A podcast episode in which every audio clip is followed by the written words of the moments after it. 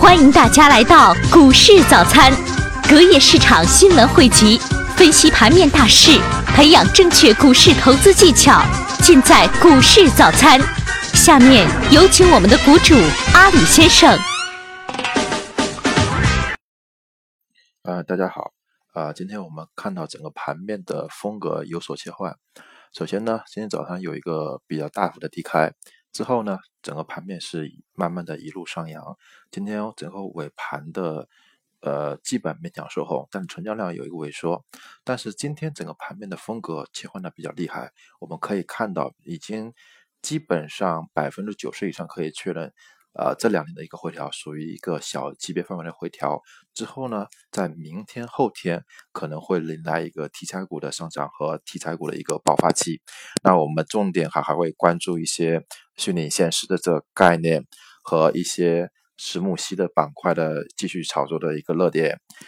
呃，我们看看一下，呃，整个盘面的风格还是比较稳健一点，而且呃。目前整个盘面还会放弃前期的一线、沿线的蓝筹和二线蓝筹，主焦集中点的爆发点还是集中在概念股上面。那我们现在还重申一下我们目前的几个基本观点：第一个，长线，长线我们还是会看空，还会是说按照上一期的观点，呃，会突向下突破前期的二八两千八百点左右的这个附近的平台，望着两千六百点之后去。走，但是短期我们关注我们的朋呃节目的朋友也会发现，短期的观点是，呃这一波的反弹为定义为一一波呃月月行情的反弹，啊有很多在网评上的人说是红七月，啊我也非常认同这个观点，可能这个行情要持续到啊八月份，啊可能要关注这一块，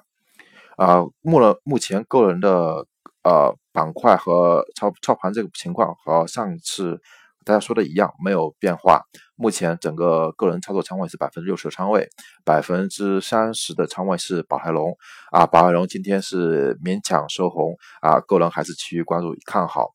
呃，因为目前的石墨烯的技术逐步在应用市场上产品逐步增多，特别是一些石墨烯的电池、石墨烯的飞机都在陆陆续续出来。我相信宝泰龙作为一个原始的那个原料的开发。和配售有专利技术，应该有一个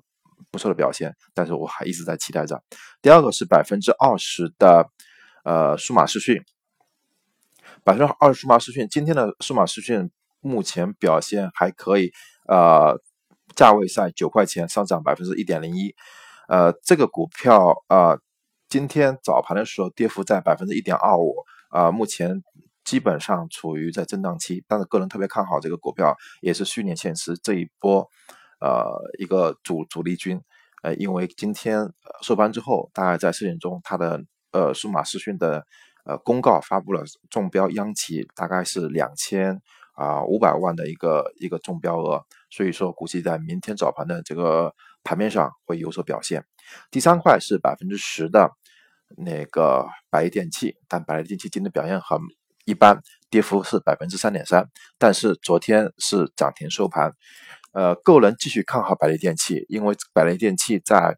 呃前期基本上已经有三个涨停板，呃，昨天的涨停板基本上放量大涨，突破前期平台均线，呈现于呃一个多头是多头的一个分布均分布的一个状态啊。今天呢，整个是在。高位的震荡稍微有一点出货的迹象，在这一块出货是一个比较，呃，轻微出货是比一个比较好的现象，因为这块出完货挣掉一些获利的筹码之后，会做一个上冲的一个动作，估计也只是在呃明后两天，算是这周五之前有一个向上突破啊。如果说明天再有一个大阳线，就是一个标准的迫击炮啊。K 线呃，K 线走势走势状态啊，敬请关注一下啊。我们今天还是聊一下近期的热点啊。上面是我们目前操作大盘和个股的这种状态。那我们聊一下近期的热点啊。按照昨天说的万科的股权之争和我们操作的呃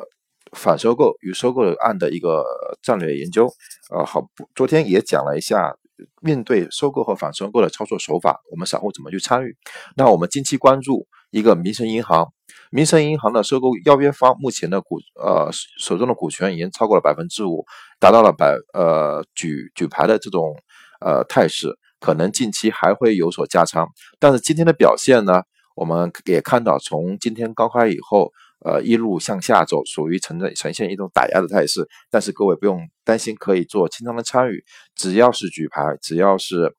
呃收购方资产有实力。而且是一个比较有资质的标的，民生银行，呃，我们可以去清仓百分之十、百分之二十的仓位去参与做波段，呃，这一块，呃，我强反复强调到这一块是可以去操作的啊。我们 今天看一下的我们的理论，今天谈一下，在理论体系这块呢，有一个叫相反理论，也要也是有一个叫博弈论的，呃呃著作，各位可以在。呃，淘宝店里面去搜搜索一下啊，但本人不卖书。我们今天主要讲一下相反理论。相反理论理论这一块呢，主要的观点是，啊，别人大多数认为对的，那我就认为不对，因为这个市场百分之八十都是这百分之七十五到百分之百分之八十是永远是亏损的，啊，只有百分之十五到百分之十的个人是挣钱的。但据我了解啊，据我了解，目前能达到百分之十以上挣钱的。我估计都达不到百分之十，估计只有百分之五已经很不错了啊！但我们会从一个长期的阶段性的这个统计数据去看啊，目前是达不到百分之十的，一两次的成败啊，不足以啊去衡量一个人的操作和思路。我们要看一年啊，甚至是两年的这个时间啊，可能甚至更长的时间去衡量。那我们先看一下相反理论，相反理论这一块，大家都能说出一些道理和说出一些大概的意思。但是这里面有几个观点要和各位澄清一下。第一个，相反理论并非是大部分人看好我就看淡，并不这样。比如说股市到三千点，它后面又涨到五千点，甚至大盘涨了一倍，呃，但是个股要翻两三倍，你难道在三千点就开始看空吗？不是的，是大众看淡的时候，我们偏要看好，或或者是大众看好趋势达到一个阶段以后，我们才能看空。第二个。相反理论并不是说大众一定是错的啊，这个不能是这么去讲啊啊，一般是有在趋势发生呃量的变化引引起质的变化的时候才可以去看空，这块也是需要我们反复的去摸索去探究，特别是在底部和顶部呃散户的心态和开线图的呃走势图，我们要反复的摸索。第三大块就是相反理论，实际市场中研究发现。赚钱的人大约只占百分之五啊，九百分之九十五永远是输家啊，这个不用不用去去那个去争议这个数据，这个数据是我们通过呃数模型研究，通过实际数据得出来的，这确实是就是个血淋淋的现实啊。很多人进入股市只是把钞票送给别人啊。第四个就是相反理论的依据是市场行情将转势，有牛市转入熊市，或者有熊市转入牛市。这一块呢，稍微个人要提醒一下，相反理论这一块呢，呃，我们对看待大势的时候，主要有三个 K 线头走势，一个是牛市，一个熊市，还有一个是震荡市。那我们首先要判断一下这个市场是什么样的市场，我们再由相应的市场做做相应的那个操作手法。呃，那我们现在看一下，就是相反理论主要应用的是牛市的顶部和熊市的底部。啊，顶和底的判别，那我们怎么去应用顶和底的判别呢？第一个，如果说是牛市里面的顶部啊，这一块呢，在日有几个特点，特别在开线和日线图上面有几个特点，呃，特别在顶部的时候，当天的呃 K 线图和分时图走势有很多的 V 字形反弹啊，有是正 V 字形，有的倒 V 字形，在这一块啊，成交量相对而言比较放大，而且市场上啊，整个媒体或者就是整个整个。呃，那个版面，我手机的一些信息面都会说，呃，非常看好。呃，当在六千点的时候，就说看到八千点，五千的时候看到能看到一万点。呃，特别有一点，我在早买早饭的时候，人家阿姨会跟我讲说，那个股市赚钱了。那这时候你就得当心啊，特别是旁边卖菜的阿姨呀，早上卖菜的这个老太太呀，说股市都赚钱了。那这时候，呃，基本上离顶部有很。就很接近了啊，啊，如果说顶部的判别底部判别特别重要，尤其是对我们目前的这个市场来说啊，那判断的这个依依据是什么样子呢？第一个市场人气比较弱啊，可能说呃还有更大的底部啊，还有地域本来就有十十八层，十八层下面还有几层，那这一块的人气比较弱。第二个有个很大的特点，成交量特别低迷啊，成交量可能是在前期的。一半甚至有的一半都达不到，只有三分之一、四分之一甚至五分之一的额度。这一块成交量的低迷，说明很多人已经离场，不愿意参与。参与的也是现场中的现有资金去去操作。这一块一旦有一个阶段性的长期的底部，大概两到三个月，而且有一些 K 线图上表有正微和反微的一些反弹和和来回。呃，来回震荡这一块，我们可能需要关注，关注看看是它是不是一个底部。但是这个底部的时候，呃，还需要我们个人经验的判断，不能说以此去为准啊，以此为准。那个个人判经验判断，就是说市场的这个目前的定价啊，政府是否出台相关政策啊，国家的经济形势啊等等，呃，在底部的判别上要比顶部更加难，更加难啊。在这块呢，个人建议建议有几个点啊。如果说你能判别一个底部，呃，你觉得像底部，第一个成交量，第二个 K 线图，而且从市场的呃反应就是说大家特别看空，那你可以如果说有一百百分之百的资金的话，我建议去拿百分之十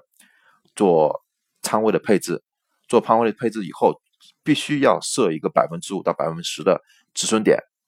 啊，在这个止损点，呃，到止损点以后强制止损，没有任何幻想。啊，一般只有百分之十到百分之二十的资金去配置。如果说这个 K 线图在这边晃悠了几天，你可以在这个下方或在这个勾股左右再加一些仓位，但是目前仓位不要超过百分之三十，千万不能超过百分之三十。就是目前现在的行情里面，我个人认为，因为它不是在大牛市里面，它是一个底部的行情的反弹，所以说我个人还是认为这是目前这个阶段。是一个中期的反弹的行情，所以说我不会加满仓，所以说我的更为强调的，我近阶段的满仓就是仓位的百分之六十，这就是我目前认为近阶段满仓，因为目前是一个反弹行情，而不是真正的那个大牛市的到来，真正大牛市的到来才可以满仓，才可以加融资盘，啊，这就是一个我今天讲了一下，就是微自性反弹和那个。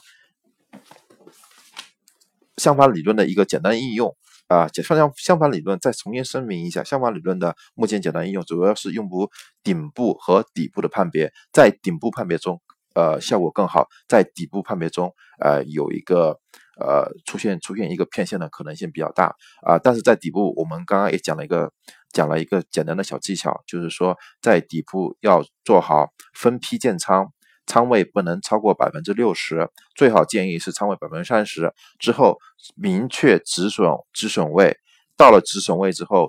必须立刻马上紧急的止损，不存在任何幻想啊！这就是我们今天讲的一个相关理论的一个大概情况。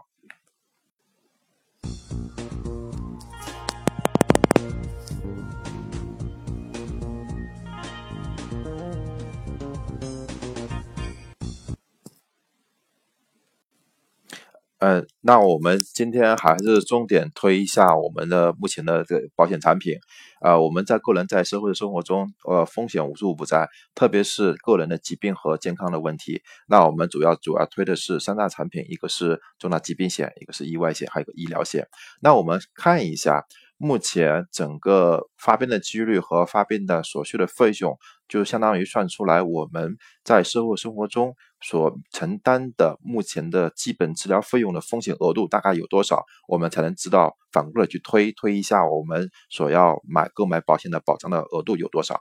啊，我们看一下目前整个产品，目前市面的产品它的保障范围，呃，女性是三十种大病，男性是二十八种，呃，目前的。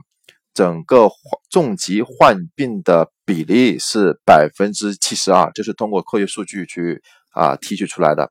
那目前的那个重疾的索赔的，就是保呃买了保险之后，重疾索赔的平均年龄已经到四十二岁，这么年轻化、年轻化的一个状态。那目前治疗费用的那个额度大概有多少呢？目前是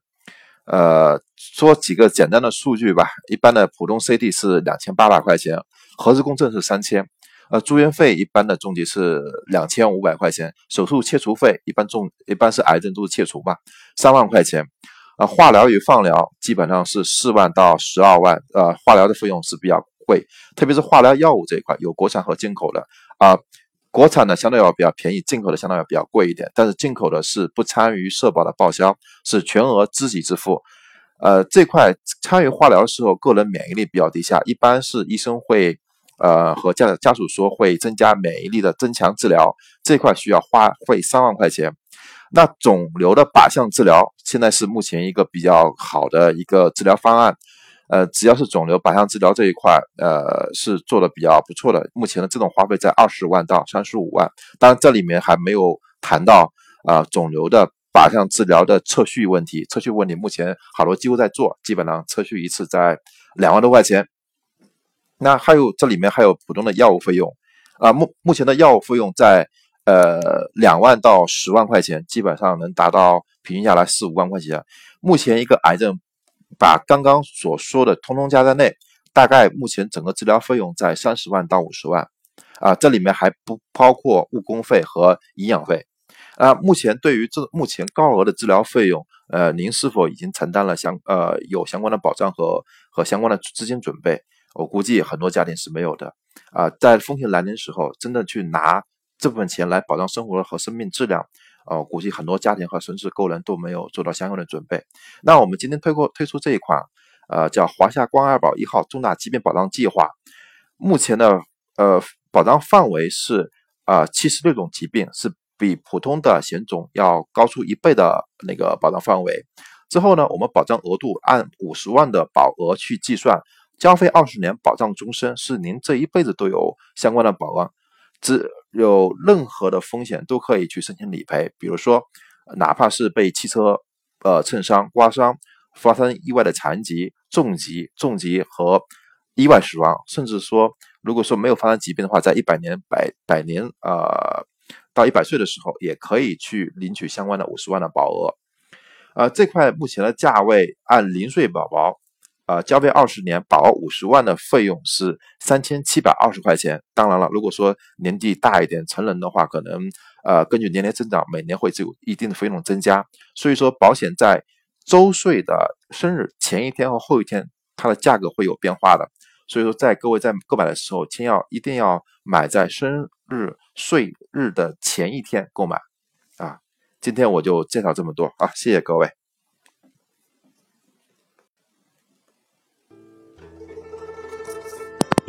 内容请在微信公众号中搜索“永保天天”，我们永远保护您每一天。可以通过“永保天天”平台给我留言，我会及时回复您。我就在那里恭候大家光临。